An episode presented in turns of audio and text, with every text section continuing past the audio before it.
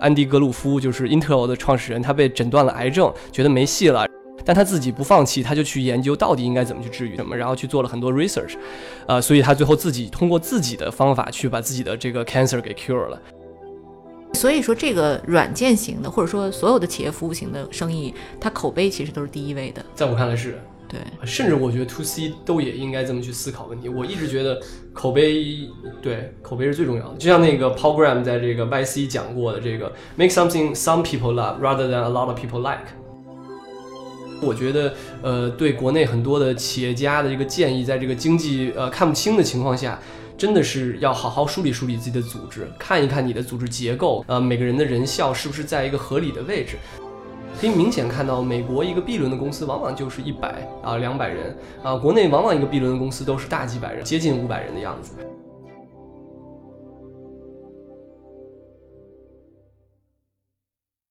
嗨，各位听众朋友们，大家好，欢迎收听本期的创业内幕，我是主持人丽丽。这是一档由 GGV 纪元资本发起的访谈节目，旨在为中国的听众提供更具专业视角的创业话题沙龙。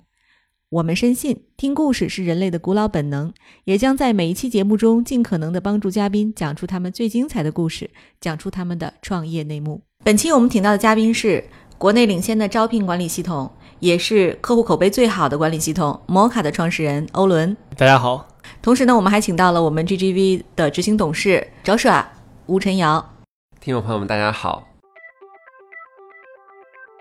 呃，我是一五年辞职回来的，然后回来的过程中呢，其实发现这个想去看一看国内都有什么样的一些呃机遇或者问题去解决啊，在这个看这些问题和机遇的过程中呢，就是想去跟一些公司去聊啊，但发现他们的这个招聘官网做的很差，带着这个好奇就去跟这些公司建立了联系，发现他们在这个招聘过程中的协作啊，招聘过程中的数据分析以及这个人才库的积累积累这儿都会有很多的痛点啊，于是乎我们在在在这三个方面都在做着。我们的这个解决方案去帮他们提高他们的招聘效能。我其实今天这个录制哈，是我非常 happy，因为我们两位嘉宾都长得非常帅哈，都是男孩子。就是我不知道是不是因为这个帅哥之间惺惺相惜哈，所以二位这个在投资上就达成这么快的合作。因为据我所知，其实这个这个 deal 达成的时间是非常快的啊。那个招叔啊，你还能复盘一下当时的过程吗？我第一次见到欧伦的时候的第一感觉就。传统上，不管是这个行业资深的创业者，还是 VC 喜欢投的这些创业者，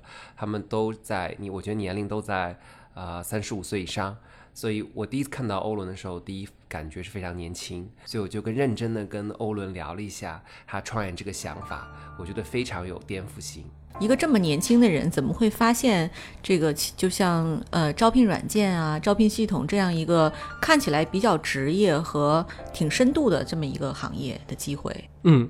呃，我其实前一段一直在读一本书，叫这个《Great by Choice》，这个是 Jim Collins 写的。它里头讲到的话，就是他讲了一个概念，叫做 Ten Xer，就是十倍优秀的人。然后里头有一点叫做这个 Imper 呃 Empirical Creativity，就是说这个切实的这个创造力。呃，可能那个你看到这个呃一个年轻的人做一个传统的行业，很这个让人觉得颠覆。实际上，它背后都是一些本源性的思考。呃，因为叫当时这个书里举的例子就是这个安迪格鲁夫，就是 Intel 的创始。人他被诊断了癌症，觉得没戏了，然后或者说医生告诉他了一些呃诊疗方法、化疗等等，很传统，但他自己不放弃，他就去研究到底应该怎么去治愈。他又没有这个医疗的背景，但他思考了这个病的根本是什么，然后去做了很多 research，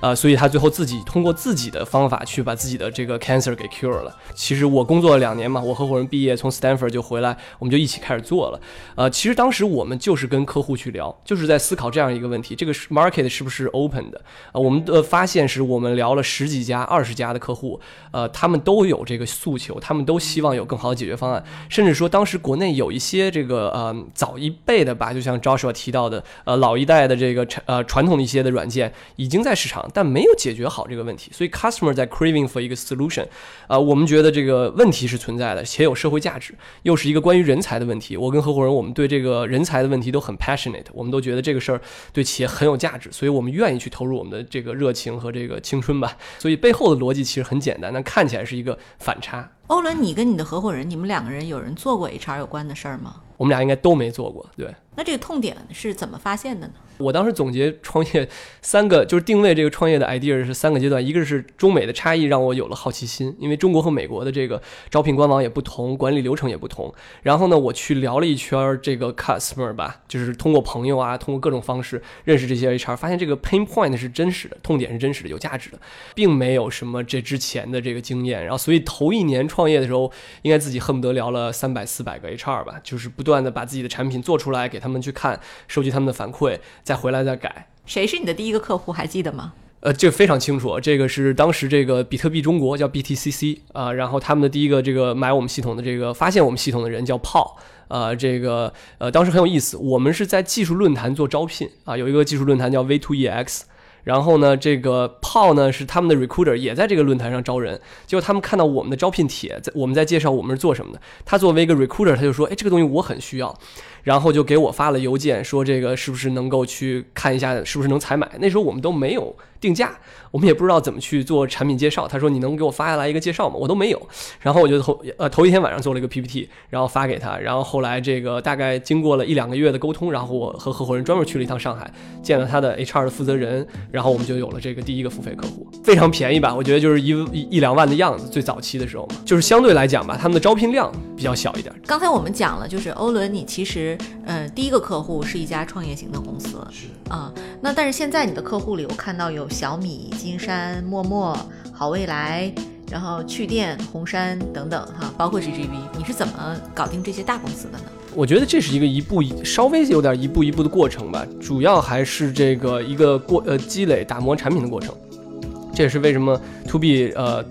一般来讲会稍微慢一点。举个例子，比如说我们当时跟小米的一个合作吧，小米在用我们之前是没有用这个管理系统的，呃，也是这个他们有了这个大批量的招聘的需求，然后他们的这个招聘的负责人是很有这个前瞻性和规划的想法的，他觉得需要用这个产品，需要用一个产品去提高他们的效能。呃，那这个时候他去这个行业里去打听了一下，正好我们有一个客户，其实是个小的公司，但是用我们的体验非常好，然后口碑就是觉得解决了他的问题吧，所以口碑传播把我们推荐给了这个呃这个这个小米这个客户，然后呢，我们通过这个产品的演示，然后包括一些试用啊，很快去建立了一个合作。你的第一个就是一万人以上公司这种大客户，你还记得吗？如果没记错，应该就是小米第一个一万人以上的。当时我们跟他们合作的时候，他们应该已经突破了一万人。哦，他们是你你们是他唯一的这个软件供应商吗？对，因为这种管理系统，呃，一般一家公司只会选一家，因为他不可能在两个系统里去跑这个流程，所以呃，我们的这些客户都是这个 exclusive 的，应该。欧伦，你是怎么搞定麦当劳这个客户的呢？其实这个客户我到现在都还没见过。呃，我们的团队我觉得还是确实是我非常 proud 的吧。我觉得这个也是我们会持续 focus 的，就是人，因为我跟合伙人我们觉得企业只有一个资产就是人，这是唯一的资产。麦当劳这个客户其实在拿下来过程中也是我们的这个华东区域的这个呃团队，他们做了很多的努力，他们做了很多的试试运营，跟客户去打磨，去梳理他们的流程，帮客户把流程梳理透，然后把我们系统配置进去，然后帮客户达成了他们的这个业务目标。哎，你还记得吗，周叔？我们上一次在访谈黑狐的时候，黑狐的客户刚好也有麦当劳，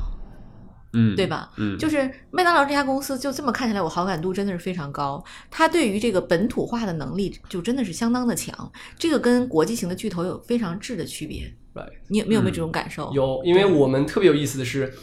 呃，这个我不知道方不方便录透露啊。金但是金沙江投了另外一个公司，叫做马克，还是叫呃飞马科技。我们的 sales 在麦当劳那儿做 sales 的时候说旁，因为我们 sales 还在卖给呃飞马科技，然后说旁边就是飞马科技的 sales 在麦当劳，然后你就能感觉到麦当劳确实在拥抱很多技术型的产品，对嗯。对，而且他对于这个本土的公司是非常欢迎的。他不会就抱着说我一定要用美国的什么软件，对吧？嗯这个还是比我觉得比中国的很多国有企业甚至都要好。对，嗯，我觉得很多的外国的企业，因为他们其实经历这一波这个互联网也好、数字革命的洗礼，其实比中国来说相对来说是要早一些。可能很多公司也转型的比较彻底。因为坦白的说，像麦当劳这样的公司，它你看它的收入和利润，单店的收入和利润及数店的数量来说，即便是在中国，它增长是比较缓慢。那它尽一切的可能去尽量在老树上长出新芽来，去看到有业务能够推动它业务继续增长的空间。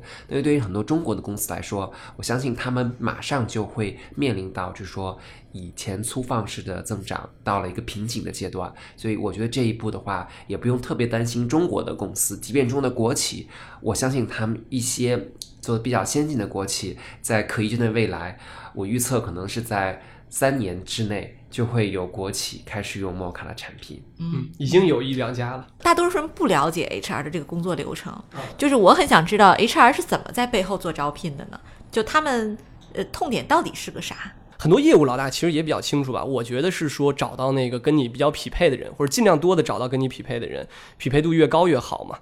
呃，然后但是往往很多的 HR 都会在在讲我的简历数量不够。呃，我自己的感受其实这个匹配度更重要。对，你怎么帮他解决这个匹配问题？首先啊，这个关键的这个点还是在他的管理意识，这也是为什么我们呃之前有一句这个我们的 marketing 口号叫做成为成功企业背后的人才武器。他也意识到其实。招聘不是一个纯堆量的东西，也不是一个走这个来一波人试了不行再换，对组组织伤害是很大的。所以他也意识到，我需要去梳理我到底要一个什么样的人，我的战略需要什么样一个组织能力。呃，那在这样的情况下，当他有这个意识的话，我们的系统是能帮他承载这些东西的。他可以有一个地方记录，OK，我的一轮面试的面试官应该问这三个问题，达到去确认他的这三个能力点。那二轮面试也许是问的是他的价值观，那价值观我们要考察的有这三个价值观，通过哪些问题去考察？那最后一轮面试也许是协作的 peer 的 interview，那我作为协作方的话，呃，问一问他在协作里的一些呃信号和这个呃经验。那这样的话，通过这样结构化的面试，就能帮他更好的去定位这个人到。到底匹配还是不匹配？对，所以我理解就是你这个软件是帮着 HR 把问题都设置好了，梳理清楚。对，举个例子，当他有超过三个人做招聘的时候，思想的统一、目标的统一啊，招聘方法的统一就已经变成一个挑战。更不要提有一些公司，呃，像我们有一些服务大一点的公司，有几十个 HR，甚至上百个 HR。那这种时候，如果 HR 的思想不统一，或者说他招人的口径或者每个岗位的这个方法论，呃，是很乱的，这个组织很快就会产生很多的混乱。尤其在我们现在都在讲这个资本寒冬啊，经济。呃，形势看不清的情况下，其实人才和招聘是第一大的这个口子。我们觉得应该帮企业把这块梳理好。嗯，对，嗯，哎，这个现在市场上有类似的这种能做这个事情的人吗？呃，我们这类的产品吗？呃，也有一些前辈有做过一些，对，呃，比如北森、大益这些公司吧。周叔，你怎么看呀？就是说。北森和大益既然已经都做了，然后我知道的就是，当然我可能不知道 SAP 它背后是不是也有这个能力啊，但起码我知道以前 HR 也有用过啊。对，Oracle、SAP 也在做。那你觉得当时摩卡哪些点打动了你？招聘领域的这个招聘管理系统叫 ATS，是欧伦他们一开始涉足的产品。那这个产品呢，其实它是从一个比较相对流程呃中比较标准化的一个部分切入。那但是未来的延伸。空间又很大，因为它可以积累到很多简历的数据。那这个数据积累起来之后，就可以让。呃 mo 卡从招聘的这个环节，未来延伸到人事的其他环节。那这个一开始起步的环节呢，又比较的相对来说比较标准化，所以特别适合呃一个年轻的，然后从美国回来，在美国有创业背景的一个团队来打造，因为他们可以用一个就是产品开发跟软件架构的思路来重新梳理这个流程。而你刚才提到市场上其他的产品呢，我觉得。都有一个很大的一个问题，就是他们做的这种用户体验并不是非常好。他们可能是从这个面对这种招聘这件事件出发，但是忽略了这个招聘过程中的一个重要的环节，就是 recruiter 他个人的一个使用体验。嗨，各位小伙伴，告诉你一件很重要的事情：创业内幕的听众群已经开通了。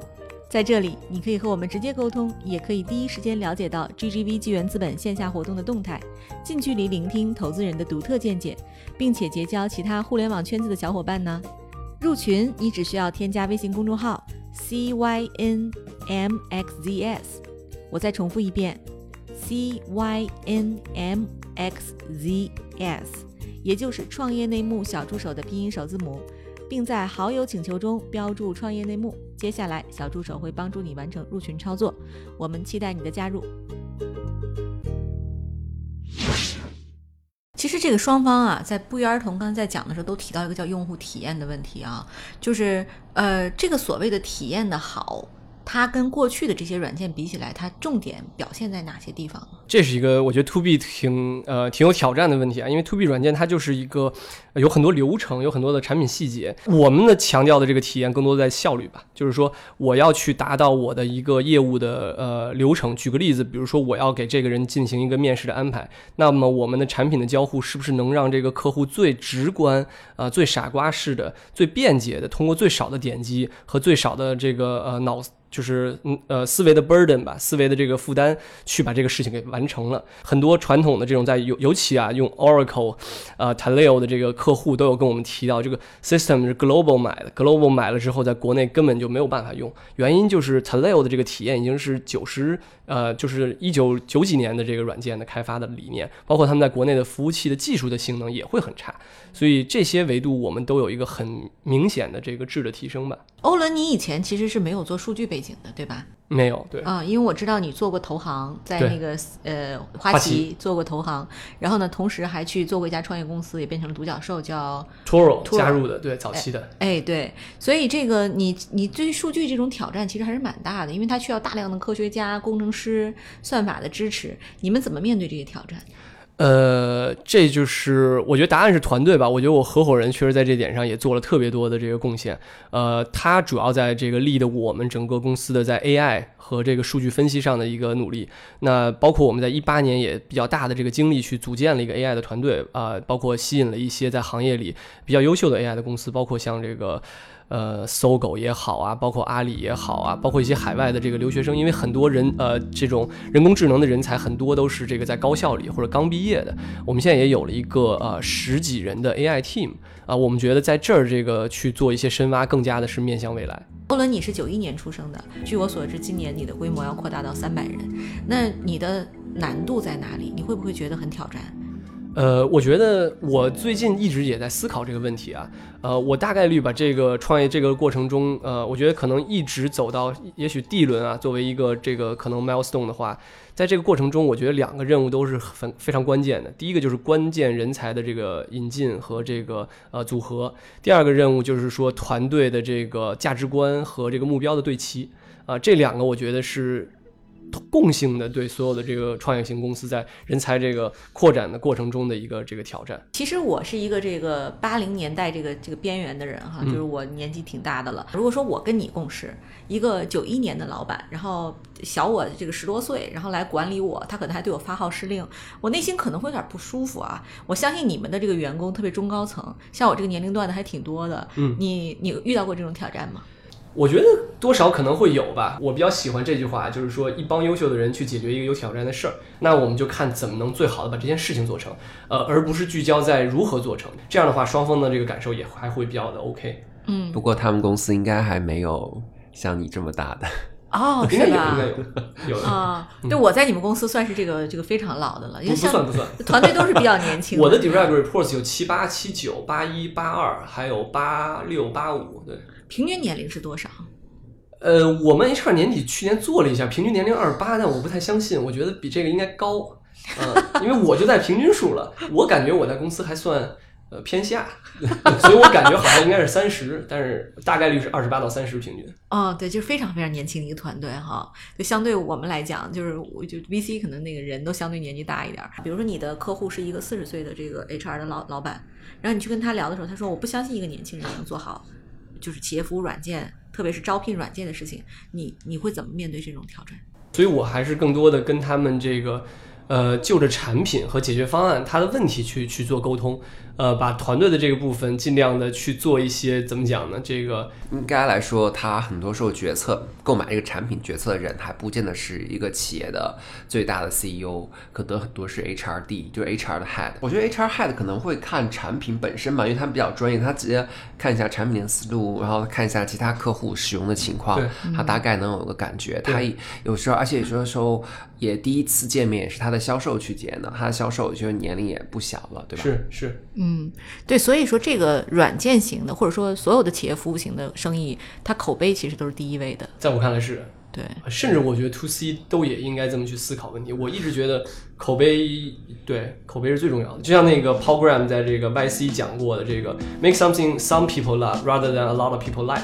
欧伦，其实我知道你一五年成立了这家公司，然后一六年就拿到了 GGV 的投资，然后呃，像今年是一九年一开年，你的 B 轮融资就有将近两个亿的人民币，而且是高瓴领投的哈，这个战绩是非常的骄人。你怎么看待这件事儿？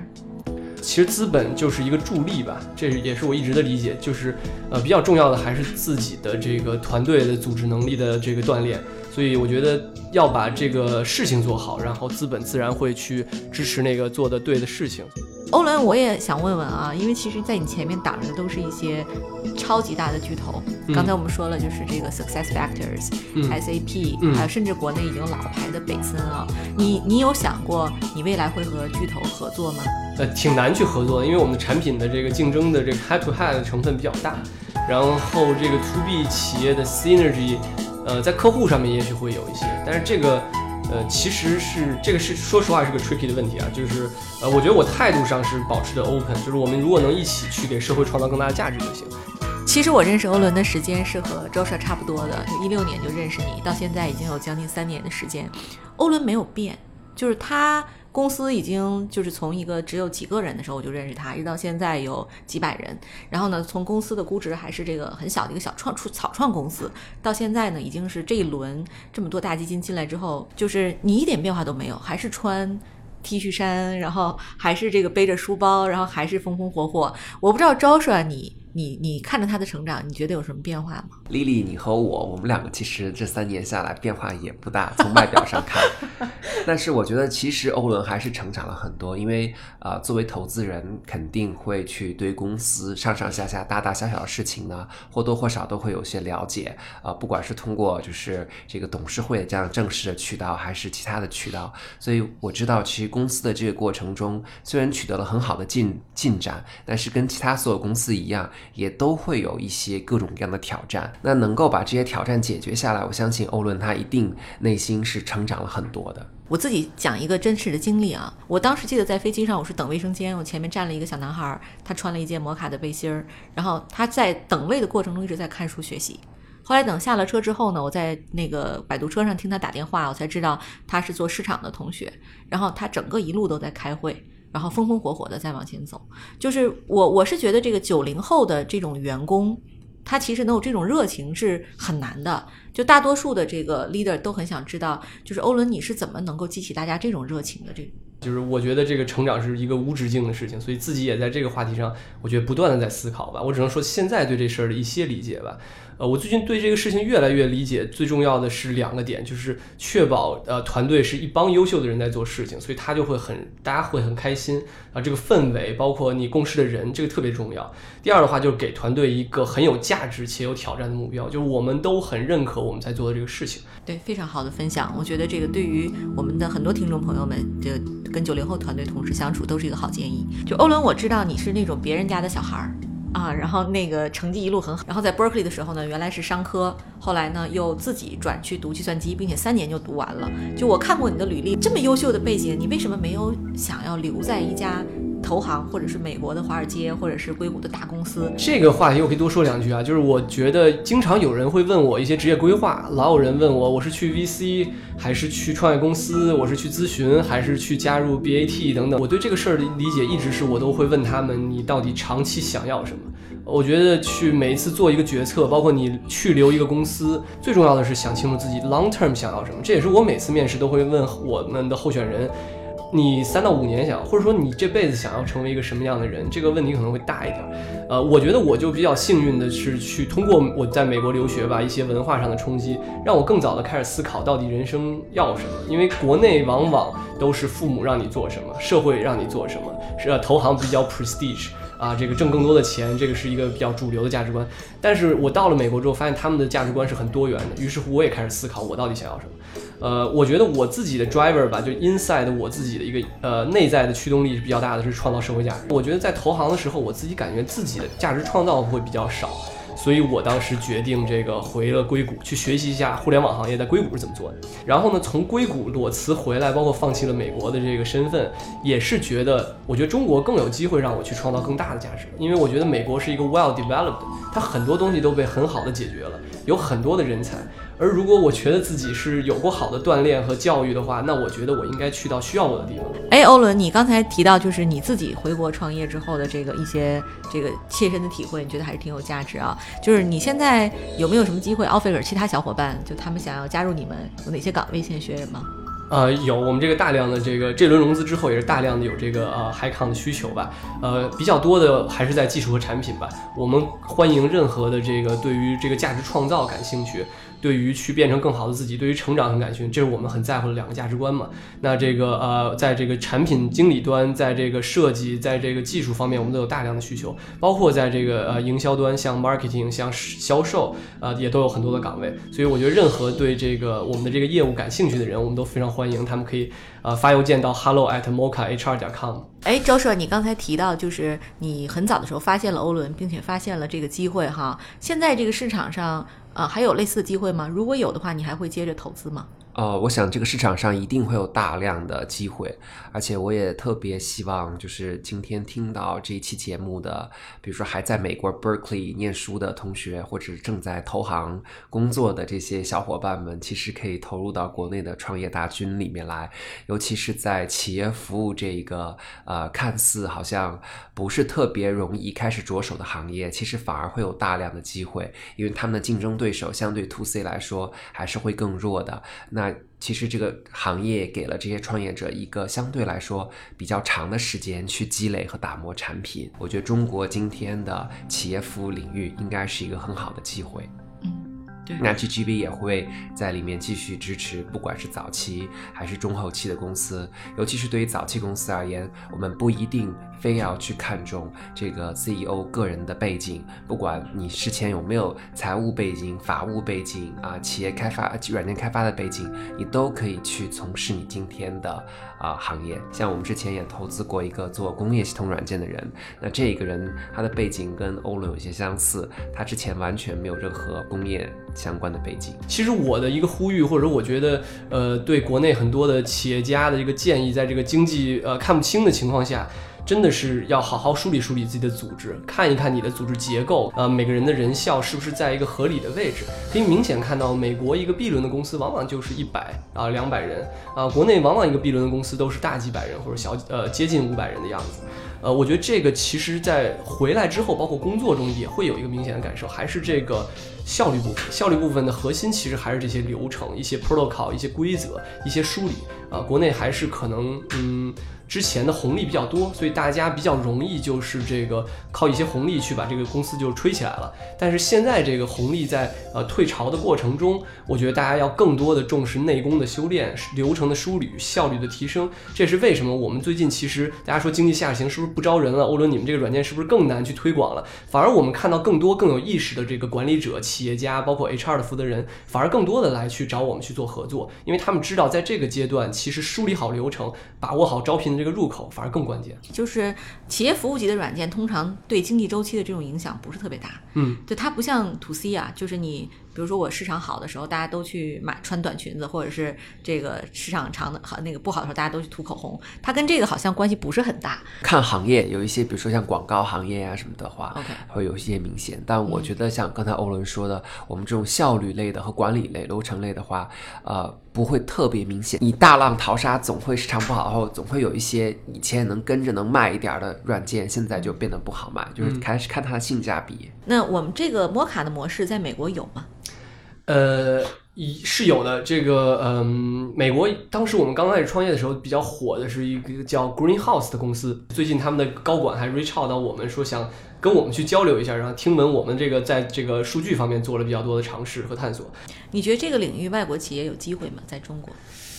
呃，我觉得机会肯定是有。我跟他们美国的一些这个 SaaS 公司也交流过，他们怎么看中国的市场。呃，一个挑战就是本地化，本地的一些用使用习惯啊，一些业务场景、管理模式的一个本地化。二的话是一个数据的本地化。我觉得机会不是非常的大。不要说企业服务了，就是 to C 的公司呢，呃，其实在这个领域，中国的公司也是，呃，美国的公司在中国的机会也不是非常大，除非特别有技术壁垒的，比如说。特别呃先进的大数据的或者公司的话，可能在中国会有一定的空间。但目前来看，我觉得这个呃招聘的流程更多的是对于本地人才的理解，对本地企业的需求的理解。我相信外国的公司不可能做的比中国的更好。因为我知道你是投企业服务方向的专家，你中美两国的市场都要看。你觉得在这个方向里，中国和美国这个公司它的比较大的区别是什么？或者是我们在投资的时候判断的这个核心的标准是不是有不同？我觉得美国的公司和中国的公司有一个一个很直观上很大的区别，就是美国的公司往往比中国公司更加的专注，中国的公司往往更加在在战略的布局跟行业的纵深上面会考虑的比美国的公司更多。所以，我相信在在这个在这个中国这个战场上，我相信的竞争可能会跟美国的态势会不太一样。在美国的话，因为很多很优秀的产品已经各占住一个山头了，所以那创业者更多的是考虑把一个事情做到足够的极致。嗯，对，这确实。然后更多的去跟其他的这种上下游的这种传产品通过 API 打通，通过这个合作的方式去给客户提供更整合的服务。